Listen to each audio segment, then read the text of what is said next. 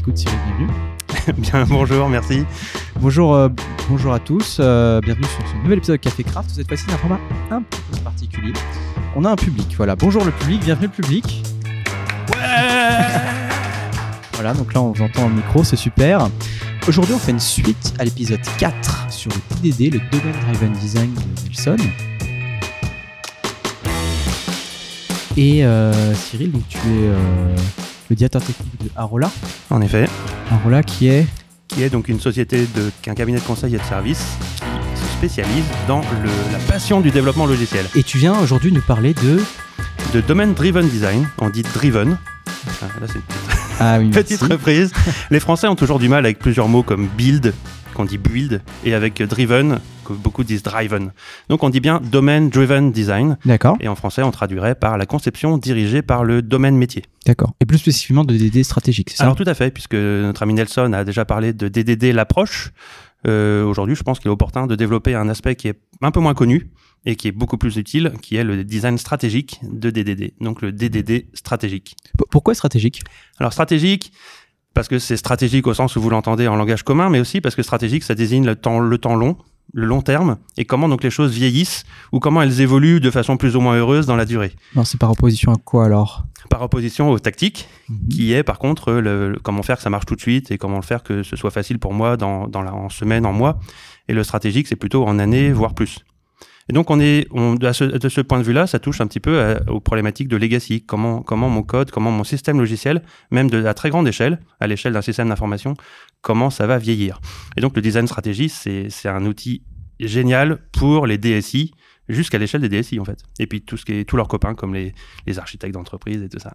Donc- Donc c'est un outil euh, méthodologique ou d'architecture ou de code, c'est quoi? Alors les deux premiers, les conséquences en termes de code sont énormes, mais elles sont plutôt sur les sur les définitions de modules, de packages, de projets, le découpage des le découpage des, des contours de, de services. Donc en termes de microservices, par exemple, c'est exactement la réflexion euh, essentielle dans le des microservices. Où est-ce que je découpe? Où s'arrête mon service? Où commence le suivant? Où est-ce qu'il, comment faire en sorte que les deux soient pas trop couplés? Comment faire qu'ils vivent leur vie indépendamment? C'est exactement ces problématiques-là que le design stratégique euh, cherche à, à guider avec un, avec des outils méthodologiques. Donc une, des façons de penser en fait. C'est, une boîte à outils méthodologique. DDD de façon générale, ça se, ça se télécharge pas sur votre ordinateur, ça se télécharge dans votre cerveau par des choses qu'on appelle des formations ou ce podcast. D'accord. Alors du coup, on a, on a quoi comme outil euh, Je sais pas moi, pour penser le développement, pour découper? C'est des tronçonneuses euh, Euh, c'est exactement ça, oui, cette tronçonneuse. Et donc l'outil de tronçonnage s'appelle le bandit de contexte. Alors c'est un mot barbare et est-ce qu'on avait vraiment besoin de ce mot-là? On peut se poser la question. Mais donc le, le mot bien sûr fait référence au, au dictionnaire. Vous savez dans un dictionnaire il y a plusieurs définitions pour un même mot. Le, le mot le mot le mot développement par exemple a plusieurs sens. Euh, Enfin à chaque fois que vous ouvrez un dictionnaire il y a plusieurs mots. Et donc le bandit de contexte fait référence à cette notion que pour un même mot on peut avoir plusieurs sens dans pas différents compris. contextes. J'ai pas compris. Quand tu ouvres un dictionnaire et plusieurs mots, ça veut dire quoi? Quand on ouvre un dictionnaire sur un mot donné, hum, il me faudra un exemple là si quelque, un, un exemple au hasard? Un mot? Jardinage, Jardinage. Alors euh, jardinage, non, je préfère, je vais préférer cuisine. Alors cuisine. cuisine, cuisiner par exemple, cuisiner euh, en termes de jardinage, en termes de, en termes de, de, de restauration, c'est faire la cuisine bien sûr dans sa cuisine avec du manger. Mais cuisiner, ça veut dire aussi cuisiner sa compta en comptabilité, ça veut dire euh, magouiller les chiffres pour faire pour faire ce qu'on veut avec. En termes de développement logiciel, cuisiner, ça veut dire aussi faire sa cuisine, euh, ça veut dire autre chose. Un autre exemple, si je prends tomate, en, bio- en botanique, une tomate c'est un c'est un fruit. En, en cuisine, C'est un ça- un légume. Et par contre, en, en théâtre, c'est un feedback pour le, pour le spectacle de La, théâtre. la tomate qu'on lance Donc sur les ça, ça- acteurs, c'est C'est un ça. excellent exemple que mon ami Roméo avait, avait mentionné. Donc c'est un exemple de, de sens multiples pour un même mot dans des contextes différents. Donc les bandits de contexte viennent de là. Mais j'aurais préféré parler de ça un peu après parce que ça c'est un petit peu secondaire tout de suite pour le design stratégique, c'est Ok. ce, point- ce point de vue. De quoi tu veux parler alors? Le point de vue principal des bandits de contexte, c'est surtout l'intérêt d'être euh, d'être isolé. Donc Eric Evans, l'auteur de livre Domain Driven Design, euh, racontait l'anecdote que au début, en- il y a donc il y a, quand, quand lui-même était développeur, il était dans une équipe qui faisait du small talk dans un contexte d'une entreprise legacy. Et donc cette équipe était isolée du reste de l'entreprise par le langage utilisé. Alors pour, pour les moins de 20 ans, c'est quoi le small talk? Alors Smalltalk, c'était une sorte d'ancêtre de Java euh, avec des tonnes de qualité qui a beaucoup impacté notre métier aujourd'hui. Un langage de pas. programmation quoi. Un langage de programmation objet. En fait, le premier véritablement objet, sans doute. Et donc Smalltalk, euh, le fait d'être une équipe qui fait du Smalltalk dans une entreprise qui n'en fait pas et qui fait complètement autre chose, à une époque où, se parler en entendant de façon distribuée était difficile, créait une barrière naturelle. Donc l'équipe finalement était comme une île au milieu d'un océan, d'une entreprise qui était toute différente. Et Eric a constaté l'intérêt d'être isolé pour la productivité de l'équipe déjà. Il pouvait dépoter, il pouvait livrer indépendamment avec une efficacité énorme, alors que tous les autres étaient, étaient dans leur euh, patrimoine commun de C++ et de et de et de, de, gros systèmes avec des libres qui se essayent de se parler les unes aux autres, etc. Et donc cette indépendance qui fait que qui améliorait la livraison l'a marqué et a beaucoup influencé cette notion de bonnet de contexte qui qu'on pourrait résumer par il y a une grande vertu à vivre à l'intérieur d'une d'une isolation par rapport aux autres. Donc les, les de contexte, c'est une façon de penser, c'est une façon de, de chercher à découper pour ne pas avoir des bouts trop gros donc c'est vrai que c'est complètement un guide derrière les microservices. On retrouve vraiment cette. Euh, en quoi c'est un problème d'avoir un bout trop gros? D'avoir des bouts de logiciels très gros, ça veut dire qu'on va devoir mettre beaucoup de monde dessus. Ça va vouloir dire aussi que euh, il va falloir. Je vais prendre une métaphore. Dans un gros bâtiment ou un pont assez gros, on peut pas le construire. On peut pas construire un pont ou un bâtiment d'un kilomètre de long en béton rigide. Il faut à un moment donné le découper pour qu'il y ait des zones de dilatation, parce que c'est impossible en ingénierie d'avoir un seul système qui soit qui soit qui soit totalement rigide d'un seul seul tenant. Et un système logiciel a à peu près les mêmes problèmes. Quand il y a des décisions qui sont prises, tout le monde ne peut pas tout savoir. À un moment donné, il faut que il faut qu'il se passe des choses avec un peu d'indépendance. Et donc, on va, c'est important de, si c'est trop gros, le système, il va, va tout simplement pas livrer, en fait, va simplement pas, pas réussir à fonctionner. D'accord. Donc, on va chercher à avoir des, des, des choses pas trop grosses qui, qui vivent leur vie. Donc, c'est toujours cette vertu, cette recherche d'indépendance, d'autonomie, comme quelque chose de désirable. Et donc, ça s'oppose à nos réflexes habituels de chercher à, à, mutualiser tout ce qui est commun, tout ce qui ressemble à des trucs communs. Et donc, le principal obstacle à cette notion de découper, c'est notre envie de, c'est dry qu'on a appris le, principe dry, don't repeat yourself. Ce principe qui dit que il faudrait, faut chercher à avoir euh, une seule fois chaque chose dans le système, ne pas répéter la même, même élément d'information. Si on cherche absolument pas à pas répéter, ça veut dire qu'on va tout coupler on va tout coupler ensemble. C'est-à-dire que, le, fil, si j'ai un, si un problème de cuisine, dans, à chaque fois que je vais, pour chacune de mes, mes histoires d'utilisation de cuisine, je vais réutiliser la même classe cuisine. Quoi. Ce serait ça? Ce serait un exemple de, de, couplage, effectivement, qui serait sans doute euh, inopportun si on traite un, une, si on est par exemple sur le métier d'une grande chaîne de restauration où le terme de cuisine apparaît partout. On mm. parle de cuisine partout, de, de, de près ou de loin. Et donc, le, si on reste à dire le terme cuisine doit apparaître une seule fois, il doit être factorisé dans une seule classe, par exemple, euh, on, va, on va devoir coupler tout le système à cette classe-là, et à chaque fois que cette classe va bouger, notre système entier va vibrer. Ce qui n'est pas désirable. Enfin, ça va avoir des impacts à l'autre bout du système, et il va falloir euh, gérer à la fois tous les cas en même temps, et c'est compliqué, quoi. Voilà, ça, ça rappelle quelque chose, n'est-ce pas? C'est un vécu, c'est un vécu courant, en effet. Donc, on cherche à, donc d'un côté, on a ce, donc en fait, on a un curseur, on a un curseur entre mutualiser des choses pour qu'elles soient là une seule fois, et en même temps les les, les, découper. Et donc ça se fait au prix de les répéter un petit peu quand même la notion de tomate, si on travaille dans un, dans un domaine très grand, on aura une certaine représentation de la tomate dans plusieurs endroits. Donc je vais voir la feedback tomate, la cuisine tomate et la botanique tomate? Si jamais on avait ces trois contextes dans le système, oui. C'est improbable. On va prendre un meilleur exemple. Les exemples habituels que je prends, puisqu'ils sont familiers pour tout le monde, c'est plutôt le e-commerce. Tout le monde connaît un peu le e-commerce. Et donc, le, un exemple courant, c'est par exemple euh, Grégory Van Bar, dans une présentation d'Evox, au premier d'Evox, avait donné un très bon exemple. C'est un exemple d'un livre dans un système de vente de livres le livre dans le catalogue, il ressemble vraiment à un livre, mais quand on le livre, pour la livraison, c'est plus vraiment un livre, c'est un, truc avec des dimensions, un poids, une fragilité peut-être. Euh, quand on le paye, c'est jamais qu'un article, comme n'importe quel autre, qui a un prix, une possibilité de discount ou pas, il se représente très différemment. Et pour le, d'un point de vue review, ratings, c'est jamais qu'un élément de, sur lequel on peut donner un avis comme, comme les DVD, comme les jouets, comme les, comme les abonnements magazines, comme plein d'autres choses qui ne sont pas du tout des livres. Et donc, c'est, ça veut dire que ce même concept de livre, même si on a le même nom de livre, on va avoir plusieurs représentations dans, dans chaque contexte. Là, donc les, les, contextes que je viens de citer, là, on avait le contexte de livraison, le contexte de catalogue, le contexte de, de, de recommandation, le contexte de rating, le contexte de paiement. De, dans tous ces contextes, on, on, a, on représenterait le livre de façon adaptée à chaque cas. Et donc, on aurait éventuellement un objet, une classe livre 5 ou 6 fois dans notre système, voire 12 ou 13 fois dans un gros système, pourquoi pas 25 fois dans, un, dans le système, en fait, au total. Et c'est OK. Et alors, c'est vrai que la première fois que vous introduisez ça dans votre équipe, euh, il y en a qui tiquent quand même. Hmm. C'est mais on a appris déjà pendant des années, on a eu du mal à apprendre à retirer la duplication. Et là, Cyril, tu es en train de nous dire qu'on va, on va s'amuser à dupliquer tout 12, 13, 15 fois? Bah ouais. On va faire ça. Parce que comme ça, on aura des contextes qui vont vivre leur vie indépendamment. Et là, on retrouve l'idée de, de temps long. Euh, dans la durée longue, ils sont réellement indépendants. Ils vont vivre pour des raisons différentes. Les problématiques de shipping, de livraison, ne sont pas les problématiques de catalogue, ne sont pas les problématiques de paiement ou d'évaluation de, de, ratings et compagnie. Et, et, donc tout ça va vivre sa vie indépendamment, et c'est très bien comme ça. Ça veut dire aussi qu'on pourra développer sans conflit de merge, sans et au runtime aussi, ils seront indépendants aussi au runtime. L'autre vertu, c'est que des concepts indépendants, des contextes indépendants, des, des concepts indépendants dans des contextes indépendants, euh, sont aussi indépendants au runtime. Ça veut dire qu'ils vont pas beaucoup avoir besoin de s'interroger les uns les autres en runtime. C'est comme ça qu'on les détecte? Alors ça, on peut le faire comme ça. On peut le faire. On pourrait le faire à l'envers, en se disant, on, on, commence par faire une version aléatoire, arbitraire, et au runtime, si c'est beaucoup trop de chatty, c'est sans doute que le contour est pas correct. Et si on cherche, on si on avait vraiment un moyen d'avoir des, de mesurer la bande passante entre le, par exemple, le nombre d'appels à des, des la dépendance de, couplage de fonctions. Exactement, les appels, les appels de fonctions entre eux. Mm. Si on pouvait clusteriser ça au runtime, on aurait déjà une heuristique qui, qui nous guiderait vers un bon découpage. Et il s'avère que à chaque fois qu'on essaye de faire ça, euh, intuitivement ou avec les mains ou avec, euh, avec, avec, notre cerveau humain, mais on pourrait le faire avec du machine learning, bien sûr, on y pense d'ailleurs. On, on, en général, ça, ça, c'est très, tout ça est très corrélé avec les, avec le, les zones fonctionnelles, donc les domaines fonctionnels. Et les exemples qu'on vient de citer en e-commerce sont des domaines fonctionnels.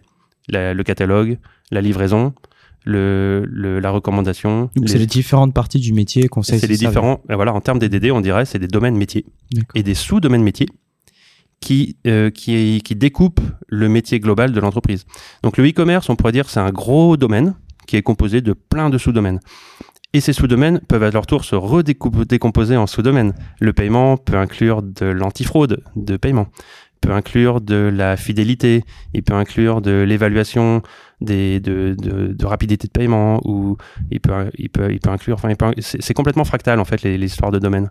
On peut toujours découper un domaine en sous-domaines et les redécouper en sous-domaines et, les redécouper en sous-domaines. Du coup, sur le point de vue auquel tu te situes, t'as pas forcément les mêmes frontières dans ce cas. C'est-à-dire que du côté livraison, tu t'en fiches de savoir que en paiement, il y a toutes ces limites-là.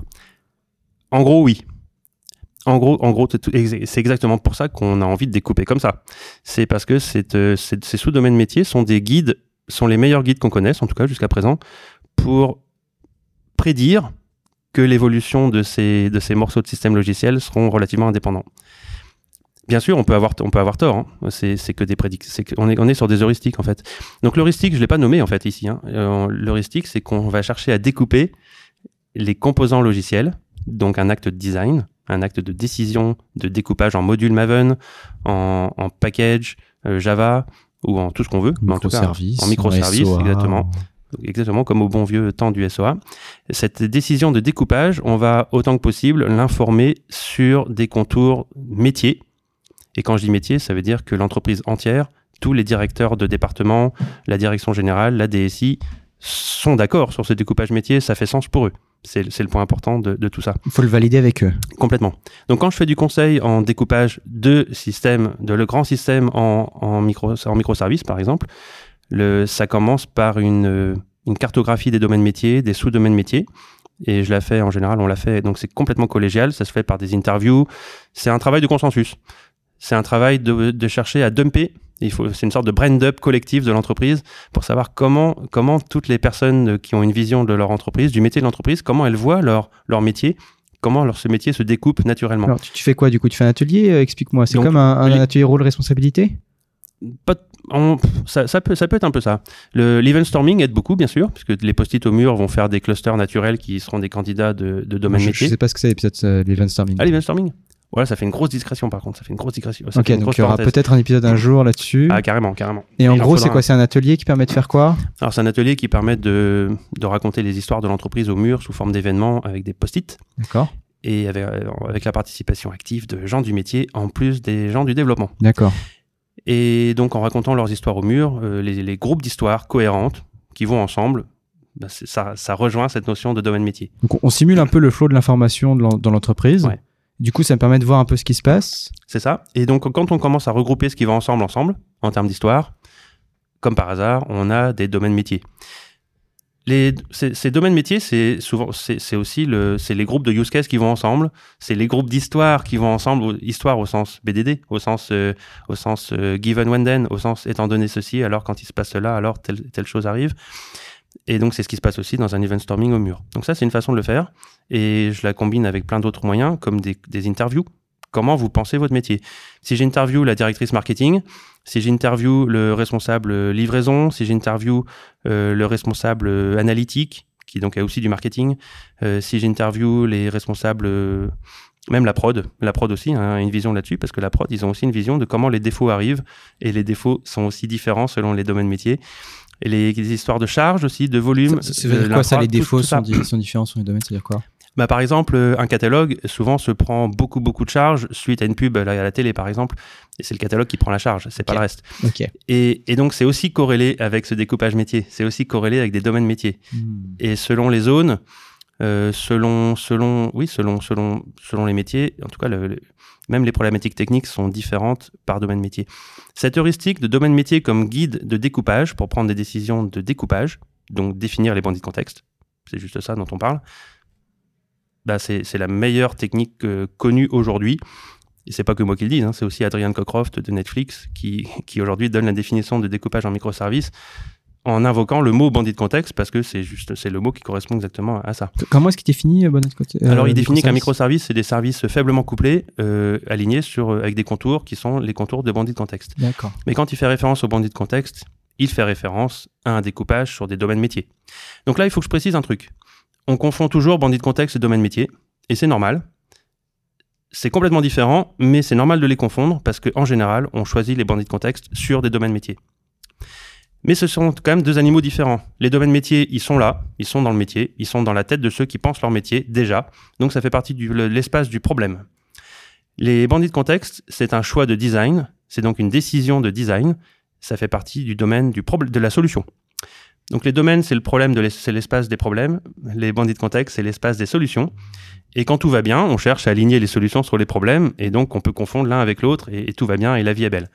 Bien sûr, dans un système legacy, on peut plus nécessairement aligner nos, vieux bousins. Ils n'ont pas des contours alignés sur des domaines métiers cohérents, et c'est là où on a tous les problèmes, en effet. C'est quand le, quand le, quand le découpage historique, l'application Phoenix, par exemple, elle, elle est à la fois sur un peu paiement, un peu, un peu catalogue, un peu recherche et un peu, et un peu livraison. Ben, dans ce cas-là, elle est, elle est un peu tout et rien. Le, le découpage ne va pas du tout, n'a aucun sens métier. Donc cette application, elle est, elle est complètement écartillée, écartelée entre des problématiques différentes. Par exemple, là, un peu la montée en charge du catalogue, un peu les problématiques de criticité du paiement, un peu les problématiques. Comment de- tu fais dans ce cas Toi, tu as ton application à côté et tu dois gérer ça à côté. alors c'est le cas courant de tout le monde en fait, hein, parce qu'un legacy c'est le problème de tout le monde le legacy. Et donc c'est effectivement le découpage en microservices en, de- en partant de zéro, c'est une mauvaise idée, mais sur un legacy le but est d'y aller progressivement. Et, et c'est pour ça qu'on commence par faire une cartographie des domaines tels qu'on les pense dans l'idéal, en oubliant que notre système legacy il est pas comme ça. Ça c'est dans un premier temps. Et, et donc cette, cette- cette- cartographie qu'on fait souvent en général sous forme de diagramme de patates, parce que c'est la mode en DDD de faire des diagrammes de patates. Vous avez tous déjà vu des diagrammes de patates avec des, je n'ai pas vu, moi. on fait des, bah c'est simple, au lieu de faire des carrés bien propres comme on faisait en UML il y a longtemps, on fait des patates, c'est-à-dire des formes un peu, un peu patatoïdes. D'accord. Tout le monde comprend patatoïde, je pense, euh, dans l'émission. Des ovales mal foutus. On fait des patatoïdes très grosses qui contiennent des patatoïdes plus petites, qui contiennent parfois encore des patatoïdes plus petites, et on met un texte à l'intérieur, on met un petit mot à chaque fois qui dit, bah là on est dans le paiement, qui contient le fraude, la détection de fraude, qui contient aussi la fidélisation et qui contient aussi la patate. euh, et dans, le, et là, dans la patate détection de fraude, on a peut-être encore une autre, une autre sous-patate qui est euh, le, qui est pour je sais pas quoi moi le, le watchlist des par exemple des clients à surveiller particulièrement parce qu'ils ont eu un comportement anormal dans le passé et donc on fait comme ça des, et cette, cette cartographie elle est elle est potentielle elle est pas dans notre découpage technique aujourd'hui C'est une cible. c'est une cible et à partir de là eh ben on se la joue opportuniste comme d'habitude en legacy c'est-à-dire que on va chercher à se rapprocher de la cible mais pas d'un coup on va le faire Qu'est-ce qui arrive comme projet là? Tiens, il y a un projet qui va changer significativement le paiement. Ben, on va s'en profiter pour euh, redécouper euh, partout où on va toucher significativement. On va en profiter pour réaligner des contours qui seront plus les contours de l'application Phoenix d'avant, mais qui seront les contours qu'on souhaite avoir maintenant. Donc ça sert un petit peu comme un peu comme une règle magnétique, un peu dans certains logiciels, ça va attirer, ça va guider les, les le redécoupage. Et le plus gros, ce serait vraiment dommage de réécrire des choses, par exemple, et de les refaire sur les mêmes contours que l'ancien. Ce serait, ce serait vraiment tout raté. Donc tu mets un frontal en fait qui va fonctionnalité par fonctionnalité ventiler entre le nouveau et l'ancien du coup. Et... Ah ça c'est les, oui ça c'est là, là tu fais référence aux bonnes vieilles techniques de d'étranglement legacy, de bascule progressive, ouais, c'est ça. de cohabitation. Ça, ça n'a rien à voir avec domaine driven design, mais forcément ça va avec quand on fait quand on fait ce genre de choses. Ouais, tout à fait. Alors il y a plein d'autres stratégies. Hein. Y a, ça peut être par le front, ça peut être par des réplications autres, ça peut être en passant par le legacy qui redélègue à qui redélègue des bouts euh, au nouveau système, donc les patterns d'étranglement, les patterns. Tout ça est compliqué, mais ça, on a plusieurs manières de ça faire. pourrait faire un autre podcast. Et, et on a aussi ce savoir-faire. je le vends aussi aux clients en général en même temps. Mais le, et donc le, la, la, cible des domaines, c'est quand même le, le, point important et c'est ce que la plupart des clients ne savent pas faire. Ou en tout cas hésitent à faire. Et, et c'est ce sur quoi les, le, le savoir-faire ou la façon de penser domaine driven design aide ceux qui ne savent pas le faire et désinhibe ceux qui pensent qu'ils savent à peu près le faire mais qui sont pas sûrs que c'est la bonne façon de faire. En quoi ça désinhibe? Bah parce que bah parce que comme ça, ça ils ont la, parce que ça leur confirme qu'il n'y a pas de, il y a pas de mieux dans l'état de l'art, on n'a pas mieux pour découper proprement. Okay. Alors là, il faudrait que je donne un exemple justement. On a évoqué le livre, mais donc tout ce qu'on vient de dire s'oppose quand même à ce qu'on voit souvent dans les tutos sur les microservices où on aurait un tuto, un, on aurait un microservice livre, un microservice client, un microservice euh, shopping cart. Et où euh, votre shopping cart, le microservice shopping cart, il va passer son temps à interroger les getters du, microservice livre, enfin des, appels REST en fait sur microservice livre pour lui dire, hé, hey, en fait, c'est quoi ton titre? Et puis, hé, hey, c'est quoi ton poids au fait? Et puis, hé, hey, c'est quoi c'est quoi ta c'est quoi ta couverture et compagnie? Enfin, la couverture peut-être pas, mais et puis euh, et, tous les services comme ça vont. Et puis pareil pour le client. Et au fait, euh, tu t'appelles comment? C'est quoi ton, c'est quoi ton ID machin? C'est quoi c'est quoi ton adresse? Et donc, on, va, on va retomber sur le. Si on découpe par entité, on va avoir des microservices très chatty entre eux, au runtime, donc des performances toutes pourries, et une disponibilité toute pourrie aussi, parce que dès qu'un service sera par terre, tout le monde sera par terre, puisque tout est couplé. Alors, c'est vrai que ça ressemble à, ça ressemble à l'approche dry, ne pas se répéter, mutualiser. Le client définit une seule fois un endroit, mais en pratique, c'est une approche qui ne marche pas dès qu'on se distribue. Mais du coup, qu'est-ce qu'on fait alors? Et ben donc, on fait ce qu'on a évoqué tout à l'heure, on va remodéliser le livre dans chaque contexte, de la façon qui est la plus opportune dans chaque contexte. Donc, et on va livre, trancher des verticales, quoi. Et on, voilà, on va trancher des verticales, exactement. Hmm. Ça, ça rejoint la notion de, de ce que Oncle Bob appelait la screaming architecture et qui est aussi donc un découpage euh, packaging by feature. Certains appellent ça comme ça. ça C'est-à-dire des, des packages qui seront, qui vont, qui vont, qui vont préciser. Moi, je fais la vente. Moi, je fais le paiement. Moi, je fais le, la fidélisation. Et je la fais de bout en bout. Euh, et donc, ça rejoint les microservices bien faits. Les microservices bien faits, c'est comme ça. En fait, on a son pipeline un peu de ce qui se passe et on prend juste du début à la fin du pipeline, mais on gère tout dans ce pipeline, quoi. Tout ce qui va parler de paiement sera ici. Et y compris un paiement. Bon, le paiement, c'est peut-être un moyen exemple, mais le shopping cart, par exemple, il va redécrire le livre il aura, il aura un objet qui représente le, truc qu'on achète. Et il s'appellera sans doute pas livre d'ailleurs, il s'appellera sans doute item ou shopping cart item. Parce qu'en fait, c'est jamais qu'un shopping cart item comme n'importe quel autre truc qu'on peut mettre dans un shopping cart. Et, et, ce shopping cart item, il répétera peut-être le titre du livre, il répétera peut-être peut des infos importantes du livre. Donc il y aura une duplication de, de modèles, il y aura une duplication de données dedans. Et là, il faudra faire attention, bien sûr, à qui fait foi dans ces données. Mais alors, du coup, ouais, voilà, c'est ça que je voulais me poser. C'est euh, là, si j'ai un bug, ça a l'air d'être compliqué de savoir est-ce que je vais le trouver, mon bug. Ah bah oui, de toute façon, mais dès qu'on distribue, c'est le cas. Donc, euh, tracing distribué, ça, ça devient assez vite utile. Mais n'empêche que les bugs, les bugs en général sont quand même liés à des use cases et les use cases, ils sont quand même locaux dans un dans un domaine et dans un et dans un donc dans un dans un bandit de contexte. Ce que tu veux dire, c'est que la, la, la, forme de bug que je vais avoir va me donner une idée de là où je dois chercher? Bah, un bug de un bug de shopping cart, il sera quand même dans le, il sera dans le dans le service shopping cart, oui, dans le je sais shopping cart. Ce qui peut avoir les problèmes que ça peut créer, bien sûr, c'est entre les bandits de contexte et ça on n'en a pas parlé encore. Eh ben, je t'en pose la question alors. Donc les bandits de contexte, jusqu'à présent, je fais croire qu'ils sont indépendants, mais ils sont pas complètement. Ils sont presque indépendants, mais pas complètement.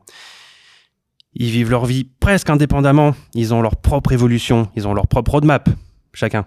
Ok le shopping cart, il a des nouvelles évolutions à faire par le, le produit, de, nous dit qu'il y a des nouvelles choses à faire sur le shopping cart. Mais il dépend pas de version des autres, en théorie. Mais il dépend pas spécialement du catalogue, parce qu'il a sa propre vision du monde, locale à lui, autonome. Par contre, il utilise des données qui viennent du catalogue. Et donc, il y a quand même des synchros de données entre services. Et donc, des, des bus de messaging, par exemple, ou alors des petits services qui font des pollings toutes les minutes. Tac, tac, Théo fait c'est quoi de nouveau? Ou, ou des gros batchs la nuit qui transfèrent euh, ce qui est nouveau depuis la veille. Ou des vues en base qui matérialisent une euh, projection des données du copain. Donc ça, on évite avec les microservices, mais si c'est bien fait, c'est possible de, de, le faire quand même correctement sans, sans mélanger, sans coupler avec des vues dédiées. Mais là, c'est un autre sujet aussi. Une vue par euh, Avec une vue dédiée, voilà, ouais, pour okay. exactement, qui sert de contrat d'intégration de fait. Et puis, mais non, quel que soit le mécanisme, en tout cas, ou simplement même par appel, appel synchrone aussi, bien sûr. Mais il va y avoir des échanges de données. Et donc, ces échanges de données seront un service, par contre, et un seul doit faire autorité sur un certain nombre de champs. Et s'il y a des copies ailleurs, bah, c'est le problème de chaque copie d'être, euh, d'être à jour ou pas, d'être plus ou moins à jour. Certains ont besoin d'être à jour que toutes les semaines, et c'est très bien. Mais ce qui est important quand même, c'est d'avoir un flux de rafraîchissement, un, mécanisme de rafraîchissement régulier quand même. Et, c'est, il peut y avoir des petits soucis là-dessus, mais il n'y aura pas trop de soucis tant, qu'on sait, tant que c'est très clair qu'on ne modifie pas les copies, bien sûr. Comment tu suis euh, qui a autorité sur quelles données? Ça va être compliqué, ça c'est comme les data lakes avec la gouvernance de données, non au final? Oh là là ouais, non, mais ce que je veux dire, c'est que, ce que je veux dire, c'est qu'au final, à un moment, euh, il faut réconcilier tout ça, quoi. Fondamentalement, euh, l'éducation. J'ai pas d'autre solution. Ok. Donc on se met dans une réunion, on se tape et celui qui reste debout à la fin, c'est lui qui gagne, c'est lui qui est autoritaire. Ah, je pensais pas ça du tout. Je pensais plutôt, je pensais plutôt avec mon avec mon collègue et ami euh, Arnaud Loyer, on a on a fait par exemple une université à Devox pour que euh, pour qu'en 2018 euh, quasiment tout le monde n'ait plus d'excuses de pouvoir dire je suis pas je sais pas ce que c'est que de la gestion d'autorité de données, de gouvernance de données ou j'ai pas compris ce que c'est qu'un contrat. Et on a fait donc cette université de trois heures, elle était là pour rappeler tout ce qu'on est censé savoir pour éviter tous ces pièges.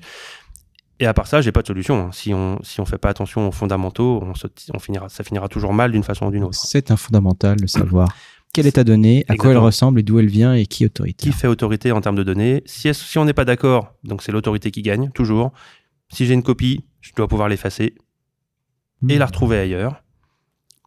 Et donc, il ne faut pas confondre ça avec un snapshot, qui est autre chose. Un snapshot, euh, si je ne si je peux pas le perdre, c'est que c'est pas une copie, c'est que c'est un nouveau, une nouvelle autorité. c'est intéressant. Il y, y, a plein de subtilités, évidemment, quand on regarde de près ce genre de système. Mais typiquement, une facture, elle fait autorité une fois qu'elle a été émise. Tout à fait. Et donc, elle snapshotera le prix euh, qui a été constaté au moment de l'achat dans le catalogue. Mais du coup, c'est plus la même chose, du coup, ça devient quelque chose de différent. Tout à fait, tout à fait.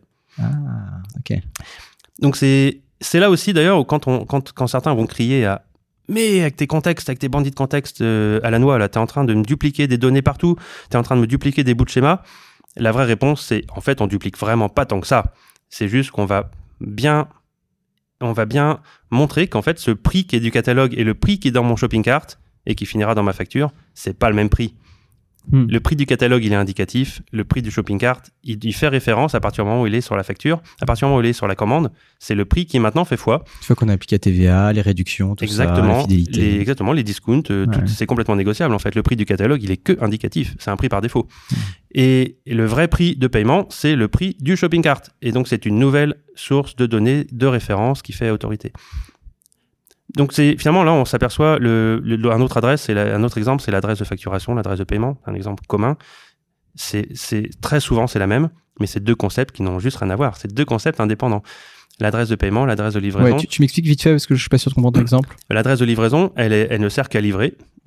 L'adresse de facturation ne sert qu'à facturer. Elle coïncide pour tous les particuliers qui en général ont une seule adresse pour faire les deux.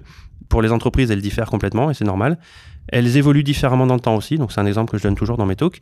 Euh, par exemple, une adresse, une adresse de facturation peut avoir une boîte postale un jour. Euh, on, peut payer avec une boîte postale. On peut pas livrer une boîte postale, ça n'a pas de sens. D'accord, ok. Donc c'est un exemple de, un exemple de différence. Les, deux adresses, donc il faut, il faut pas vraiment pas confondre le valeur par défaut. Il faut pas confondre euh, que c'est souvent pareil avec le fait que c'est vraiment pareil de façon essentielle. D'accord. Donc c'est un peu le là, on arrive au reproche habituel de Domain Driven Design. Mais Cyril, mais c'est subtil tout ça. Bah oui, c'est subtil, mais, mais si tu le vois pas, en fait, c'est pas moi qui l'invente tout ça. C'est comme ça. C'est subtil et c'est vraiment subtil. Ça révèle la subtilité de ton système. Exactement. Si tu la vois pas, ben cette subtilité, tu, elle va juste te, chatouiller les mollets, te mordiller les mollets. Si tu la vois, même pas mal. Donc en fait, il n'y a pas le choix. Toute dernière question. Là, on a à peu près le temps, on est cool. C'est super.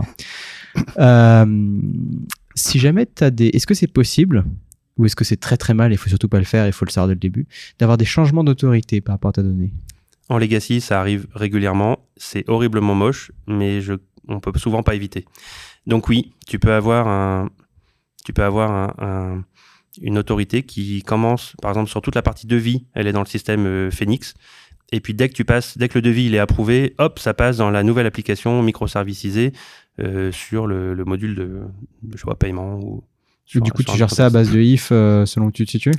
Je gère surtout ça à base de communication entre les équipes concernées pour que ce soit vraiment très très clair pour tout le monde. C'est pas le code qui, la technologie n'est pas la clé là-dessus. C'est vraiment être sûr que tout le monde a bien compris la règle. Et puis aussi documenter. Et donc là, c'est l'occasion de mentionner que la documentation dans tout ça est importante. C'est le fait que ça, qu'on s'en rappelle aussi, même si, même quand je suis parti. Donc c'est faire durer l'information. C'est se rappeler que cette info, que cette décision d'autorité qui bouge, c'est une décision qui ne va durer que le temps qu'on est obligé de le faire. Dès qu'on peut s'en passer, on doit retirer cette pourriture dans notre système. Et donc, dès qu'on aura remplacé le système Phoenix par autre chose, il faut absolument euh, faire. Il faut, faut pas rester accro- attaché à ce mécanisme euh, tout pourri. Il faut, faut pas hésiter à le jeter à la première occasion dès que, le- dès que l'opportunité se présente. Mais oui, dans Legacy, j'ai constaté déjà euh, à plusieurs reprises que c'est c'est une, situation- une situation qui arrive. C'est ton cas? Tu as déjà croisé ça? Oui. Oui, c'est une question qui vient du vécu. Hein. oui. Tout à fait. Non, bien sûr, ça arrive. Et c'est, et casse-gueule. Alors, je voulais. un truc que l'on avait, que, qu'on avait mentionné, euh, que j'avais évoqué en, en se parlant un petit peu avant. Mhm. Euh, et là, je vais faire référence à Warzy. On a 30 minutes. Hein, ta Pécoul. C'est que Domain Driven Design, c'est pas une chose. C'est, un livre qui est à plusieurs facettes. Il a plusieurs contextes dans Domain Driven Design. Et le premier contexte, c'est celui qu'a développé Nelson. Donc c'est une approche euh, où on va regarder le métier, on va subordonner le technique au métier. Donc il a parlé de langage commun entre le métier et la technique. Donc on va dire que la technique suit le métier, on va prendre toutes les décisions au vu du métier. Donc aujourd'hui, j'ai j'ai pas fait d'entorse à cette vision, mais on a parlé plutôt du point de vue stratégique. Et donc ce qui est important, c'est que le, le DDD, l'approche DDD dont Nelson parlait, elle s'applique pas partout. Elle s'applique là où ça vaut la peine, sur un cœur de métier, sur une zone de métier différenciatrice qui va apporter une valeur unique à votre entreprise par rapport à vos concurrents. Domain Driven Design stratégique, le strategic design, par opposition, c'est un raisonnement qui marche tout le temps, partout. Parce que justement, c'est justement le raisonnement de se dire, mon système à grande échelle, il n'est pas un, il est formé de plusieurs morceaux. Et d'ailleurs, quels sont les morceaux stratégiques? Quels sont les morceaux qui sont plus critiques que d'autres, qui sont plus cœur de métier? Quels sont ceux où je vais faire du DDD, l'approche ou pas? Et, et surtout, comment je le découpe? Et donc, cette approche-là, ce raisonnement, cette façon de penser, euh, il faut pas hésiter à y penser tout le temps. Et les architectes, en particulier, c'est leur outil de base quotidien pour faire ça tout le temps. Alors là, j'ai déjà testé par rapport, à, par exemple, les vieux architectes, vos collègues architectes euh, à la vieille, qui, ont, qui parlent d'urbanisme, qui radotent d'urbanisme des fois. Euh, eh ben non, ils sont, les oublie pas. L'urbanisme, euh, qui est une, une technique bien franco-française, ça ressemble vachement à L'urbanisme, c'est l'architecture d'architecture. L'urbanisme, c'était, oui, c'était un, un ensemble de littérature des, des années 90 euh, sur, euh, sur le découpage de systèmes logiciels. Beaucoup d'intuitions de l'urbanisme étaient vraiment très proches de ce que Eric Evans raconte dans son livre en stratégique design. Les quartiers d'urbanisme sont très très proches des bandits de contexte. Mais les bandits de contexte font ça mieux quand même. Donc euh, on peut oublier l'urbanisme. Mais pour ceux qui viennent de l'urbanisme, en tout cas, on vous tend les bras. Ce que vous savez n'est pas complètement perdu. On peut, on peut, on peut le juste. Le DDD sera une upgrade pour vous. Voilà, en gros. Fantastique. Je te remercie, Cyril. Euh, merci à toi. C'est un plaisir de discuter de tout ça, partager cette passion sur Domain Driven Design. Une voix passionnée. Eh ben, c'est à de conclure. Euh, du coup, on a parlé de d'idées stratégiques. Euh, je vous encourage à voir l'épisode 4 sur le langage commun, le Ubiquitous Language de Nelson Acosta qui complète euh, très bien cet épisode. Je pense qu'il y aura une suite aussi à la série des DD. Coucou Nelson. et euh, et c'est parti, c'est fini pour cette première partie de l'épisode qui est donc une partie un peu plus euh, statique et on va avoir une deuxième partie interactive en bonus. À bientôt les amis, à la semaine prochaine et restez curieux.